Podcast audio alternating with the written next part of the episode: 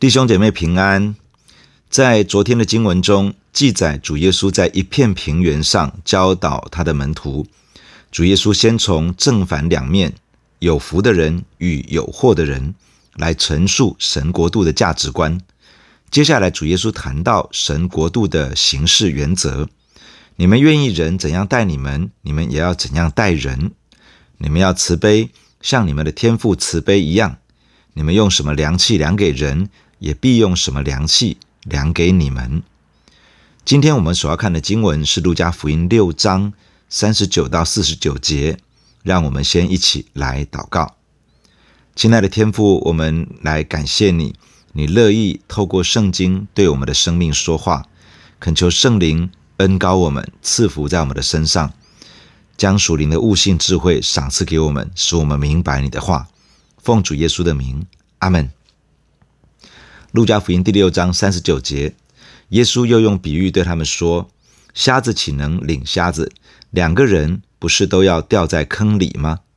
学生不能高过先生，凡学成了的，不过和先生一样。”今天经文的开始，主耶稣用一个比喻来教导门徒。这个比喻是这样：瞎子岂能带领瞎子呢？若是瞎子带领瞎子，这两个人不是都会掉在坑里吗？瞎子自己看不见，怎么可能带领另外一个瞎眼的人呢？当主耶稣用瞎子来描述人生命的景况时，常常是指一个人属灵的眼睛瞎了，他看不见福音的光，他不明白属灵的真理，他看不见自己的罪，也看不懂神国的事情。这样的人怎么可能成为另外一个人的老师或者是引导者呢？若是硬要这样，那么肯定两个人都会跌入坑中。主耶稣接着用一个大家可以明白的例子来说明上面这个比喻：学生不能高过先生，凡学成了的，不过和先生一样。先生就是老师，学生向老师学习，把老师所会的都学到了之后，充其量就是与老师程度相当。因此，假如老师是个属灵的瞎子，跟随的学生也很难有属灵的洞见。假如人跟随了错误的教导，就难以脱开这些错谬带来的影响。主耶稣在提醒门徒，要谨慎留意他们所跟随的对象，小心他们所听到的教导。假如他们跟对了对象，就会把他们带进到上帝真理的国度，进入神国的平安与祝福之中。假如他们跟错了对象，他们将会掉在坑中，生命受到亏损，而且可能要花上一段时间才能够渐渐的恢复。从这个比喻，我们可以有另外一面的思想：跟着师傅学习，经过完整的训练之后，程度就是所跟随的师傅的那样的程度。所以在神的国度里面，不要只被一个师傅限制住，因为神会量给我们许多可以学习的对象。身为一个带领者或者是教导者，也不要限制住我们所带领的人，要鼓励他们从不同的人身上去学习。只要是对我有帮助的，其实可以鼓励我所带领的人直接跟着这样的人学习。假如看到一本好书，可以推荐给我们带领的人，鼓励他们去看，从中去学习。假如知道一个好的特会或者是课程，可以带着我们所带领的人一起参加。从其中领受神的恩典。第四十一节，为什么看见你弟兄眼中有刺，却不想自己眼中有梁木呢？你不见自己眼中有梁木，怎能对你弟兄说：“容我去掉你眼中的刺呢？”你这假冒为善的人，先去掉自己眼中的梁木，然后才能看得清楚，去掉你弟兄眼中的刺。接下来，主耶稣用一个很夸张的比喻。来教导门徒彼此的对待。刺指的是从木材上剥离的细小木屑，梁木指的是房屋的梁木。当一个人看见他的弟兄眼中有细小的木屑，他其实应该想一想，是不是自己眼中有一根梁木，而他以为弟兄眼中有木屑，其实很可能是这根梁木所造成的视觉误差。假如他没有觉察到自己的眼中是有一根大梁木，那怎么能够对他的弟兄说：“容我去掉你眼中的小木屑呢？”因为很可能弟兄眼中根本没有木屑啊。假如这个眼中有大梁木的人，坚持别人眼中有木屑，坚持要帮别人去除眼中的木屑，那么他真的就是一个假冒为善的人。主耶稣说：“先把自己眼中的梁木除掉吧，这样才能够看得清楚别人眼中是不是真的有木屑，也才有办法帮助别人把木屑除掉。”当我们觉得别人很有问题的时候，需要小心，是不是因为自己有类似的问题，才投射到别人的身上，觉得别人有这方面的问题呢？当我们指责别人没有爱的时候，会不会其实是自己缺少爱呢？当我们说别人自我中心的时候，会不会自己其实非常自我中心，以至于去指责别人说他是自我中心呢？当我们对于自己生命的光景没有准确的认识时，其实很难准确地说出别人生命的问题。当我们自己仍旧处于不健康的状态下，很难去诊断别人的生命，来提供有效的帮助。永远都要小心，要注意自己眼中是不是有梁木。特别当我们看见别人眼中有刺的时候，第一个要省察的是自己眼中是不是已经有梁木存在。梁木如同人心中的主观与成见。当感觉别人很主观、很难沟通协调的时候，可能需要先静下心来，求神光照我们，或者是找到一些属灵的长辈，谦卑的询问，帮助我们厘清自己心中的主观。只有在觉察并且承认自己的主观时，才知道要放下什么主观与成见，去与人协调沟通，寻求共识。只有在放下主观与成见之后，我们才不会容易落入批评与论断之中，也才能够真的成为神的出口，成为神的代表，去引导人走出他的错误，进入神的恩典中。良木也如同明显的大过犯，而刺则如同一些细微的过错。要指责别人的过错之前，需要确定自己没有落在罪中，因为一个被罪捆绑的人，其实没有资格去指责别人的罪，也可能看不清楚别人身上的问题。人必须在神的面前真实的认罪悔改，离弃恶行，让耶稣洗净他的罪，并且在他的心中做主掌权，他才能够看清楚问题与事实的真相，也才能够凭着爱心说诚实话，帮助另外一个人走出他的过犯，脱离罪而得到自由。四十三节，因为没有好树结坏果子，也没有坏树结好果子。凡树木看果子，就可以认出它来。人不是从荆棘上摘无花果，也不是从蒺藜里摘葡萄。善人从他心里所存的善，就发出善来；恶人从他心里所存的恶，就发出恶来。因为心里所充满的，口里就说出来。接下来，主耶稣教导我们如何分辨，因为没有好树结坏果子，也没有坏树结好果子。一棵树是健康的，才能够结出健康的果子；一棵树生病了，可能根本结不出果子，就算结了果子，也很难是健康的果子。这是显而易见的。这告诉我们，生命的好坏是无法隐藏的，是会显露出来的。好树一定结出好果子，不会结出坏果子；而坏树别想结出好果子，最多只是一些不好的果子。主耶稣进一步说：“凡树木看果子，就可以认出它来。果子是树的生命的表现。苹果树会结出苹果来，无花果树会结出无花果来。怎么知道眼前这棵树是什么树呢？就是看树的果子。”看见无花果在一棵树上，就知道这棵是无花果树，而不会说这棵是荆棘；看见葡萄在树上，就会知道这棵树是葡萄树，而不会说这个是棘梨。从果子可以推想这是什么树，从树也会得知会结出什么果子。从这里，主耶稣接着说：善人从他心里所存的善，就发出善来。恶人从他心里所存的恶，就发出恶来。这告诉我们，一个人内在生命真实的光景，一定会在外在的实际生活中显明出来。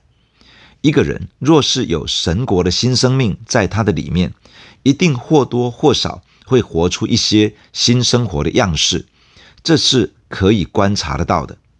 一个人若根本没有神国的新生命，他可能透过外在的模仿，或者是周围人的影响，甚至是刻意的假冒。短暂的表现出好的模样，但终究还是固态复萌，原形毕露。一个人在神面前所下的功夫也会显露出来。一个亲近神的人会渐渐流露出被更新的生命样式。一个与神没有太多关系的人会越来越难结出神所要的属灵果实。一个敬畏神的人会从他的选择表露出他对神的重视。一个轻慢神的人，也会从他的态度中显露出来。主耶稣接着说：“因为心里所充满的，口里就说出来。人口中所说的话，其实常常透露出他内在生命真实的景况。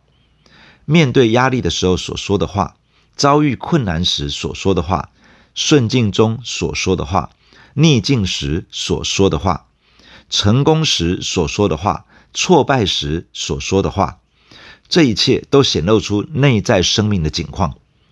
从我们自己的话语中，其实可以察觉自己生命的景况；从别人口中所讲出来的话，也可以大致分辨出这个人处于什么状况之中。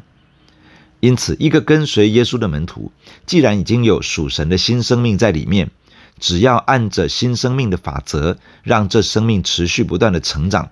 其实一定可以结出好果子来，而跟随主耶稣的门徒要留意属灵的仇敌撒旦所设下的圈套，魔鬼会透过假教师、假先知，企图迷惑主的门徒去跟随。门徒要留意看这些人的果子，小心查看他们生命的呈现，观察他们的生活，并且注意他们所说出来的话。这样的人是不是一个被圣灵约束掌管的人？还是一个体贴肉体而活的人，小心查看这一切，就可以做出分辨，不会受到欺骗与蒙蔽。四十六节，你们为什么称呼我主啊主啊，却不遵我的话行呢？凡到我这里来，听见我的话就去行的，我要告诉你们，他像什么人？他像一个人盖房子，深深的挖地，把根基安在磐石上，到发大水的时候。水冲那房子，房子总不能摇动，因为根基立在磐石上。唯有听见不去行的，就像一个人在土地上盖房子，没有根基，水一冲，随即倒塌了，并且那房子坏得很大。最后，主耶稣发出一个提醒：门徒要切实照着主的教导而行。主耶稣先发出一个问题。你们为什么称呼我主啊主啊，却不遵我的话行呢？称呼耶稣为主，就应该照着主耶稣所说的去行，否则其实没有真的把耶稣当作主来对待。如何得知一个人真的以耶稣为主呢？就是看他是不是真的遵行主耶稣所说的话。一个接受耶稣、跟随耶稣的门徒，有一个很大的试探，或者说是迷思，就是有了主所说的话，然后就停在那里。没有进一步去切实遵行，不论是读圣经，或者是参与聚会、聆听信息，目的不是增加知识，也不是累积记录，更不是要满足宗教义务、抒发宗教情操，而是要把所读、所学习、所领受的实实在在的行出来，这样才是名副其实的信徒，才是踏踏实实以耶稣为主的门徒。主接着说出，有没有切实遵行主的教导，会带出截然不同的影响。首先，一个人来到主耶稣这里，听见主耶稣所教导的，就去行出来。这样的人，要好像在盖房子的时候，把地挖深，把房子的根基建立在磐石之上。这样的房子是稳固的。当洪水来到，水势高涨，冲击到这个房子的时候，房子因为有好的根基，是建立在磐石之上，因此房子不会动摇。另外一种人也来到主耶稣的面前，也听到了主耶稣的教导，但是听见之后不去遵行，这样的人就好像一个人选择直接在土地上盖房子，因为没有根基，所以当洪水来到，在大水冲击之下，房子很快就倒塌，而且坏得很大，完全坍塌毁坏。跟随主的门徒一定会面对许多的考验，许多的冲击来到，会如同洪水撞击房子一般。有根基的会站立得住，没有根基的会整个崩盘。而有没有根基，不是看有没有聚会，不是看敬拜的时候唱的多大声，不是看祷告的时候够不够热切。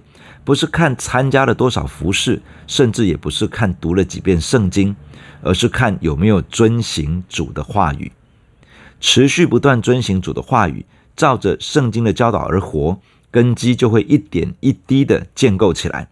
这样的人不怕考验来到，没有真的去遵行神的话语，做起来有一搭没一搭的，或者是挑自己喜欢的来做，回避掉一些不喜欢的教导。这样的人，生命缺少稳固的根基，很难通过生命的考验，很容易在艰难与熬炼中就失落。建造生命的根基需要花时间，需要耐性，需要毅力，需要持续，需要扎扎实实的做，需要一步一脚印的做。这个过程容易让人觉得无聊、无趣，觉得一成不变，觉得成效缓慢。觉得想要放弃，但是坚持不放弃的人有福了，因为生命的根基将会被牢牢地建立起来。当考验临到的时候，这样的人将会熟悉神国度的原则，会有属神的回应，会照着主耶稣的教导去面对困境与艰难，会在艰困中继续选择做一个有福的人。生命打下的根基，将会在面对考验的时刻显出我们生命强韧的程度。现在就遵行主的话语，持续行出圣经的真理，这是我们在患难的日子仍旧能够站立稳固的关键。弟兄姐妹，让我们一起在神的面前来祷告。主耶稣，我们感谢你透过今天的经文对我们说话。主，你的话告诉我们说：好树结好果子，坏树结坏果子。主，求你帮助我们这些有永生生命的人，既然是神所栽种的公益树，就能够不断地结出神所喜悦的好果子。主，求你也帮助我们有属神的分辨力，可以在这个充满似是而非的道理的世代，不受到迷惑而偏离了神。主，求你也保守我的心，当感觉弟兄眼中有刺的时候，求主先帮助我省察，是不是在我的眼中有良木。求主帮助我，不会成为一个假冒为善的人。帮助我们先除去自己眼中的梁木，放下自己的主观成见，自己在神的面前很真实的认罪悔改，好让我属灵的视力是清晰是准确的。求主帮助我在与其他弟兄姐妹一起相处、一起同工的过程中，可以先放下主观成见以及我自己的自我中心，学习与人培养一个好的沟通和互动。